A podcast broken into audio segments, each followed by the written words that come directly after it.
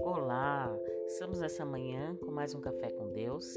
Convido vocês para abrir sua Bíblia em 2 Reis, capítulo 6, versículo 17.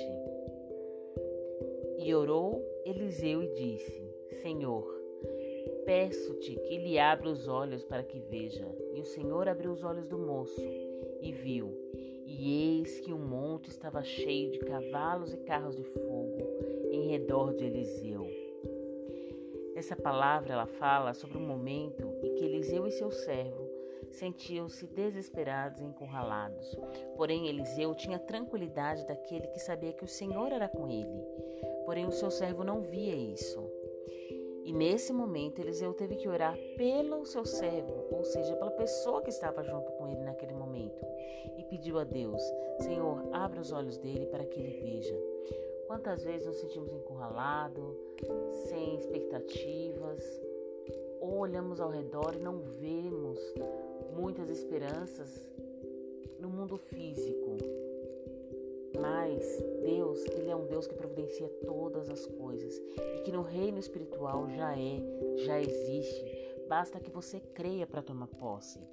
E às vezes, muitas vezes você se sente abatido porque as pessoas ao seu lado não te dão visões ou não enxergam mesmo que você. Peça para que o Senhor abra os olhos daqueles que o cercam, para que eles possam ver o poder de Deus, assim como Deus já te mostrou e que essa visão seja justamente impactada para que os caminhos do Senhor possam se abrir na sua vida através da palavra, assim como foi na vida do servo de Eliseu. Curve sua fronte, vamos orar ao Senhor. Pai querido, Pai amado, por mais esse dia em nossa vida, a Ti rendemos graças. Te agradecemos por todas as coisas que já fizestes, pelas coisas que estão por amor e pela tua misericórdia. Que possamos ter uma semana abençoada na tua presença. Um dia, Senhor, onde tu venha falar aos nossos corações.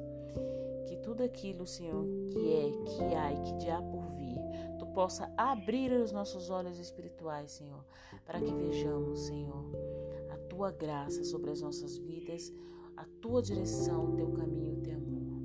Obrigada, te rendemos graças. Meu nome é Eliana Chagas e você acabou de ouvir mais um Café com Deus.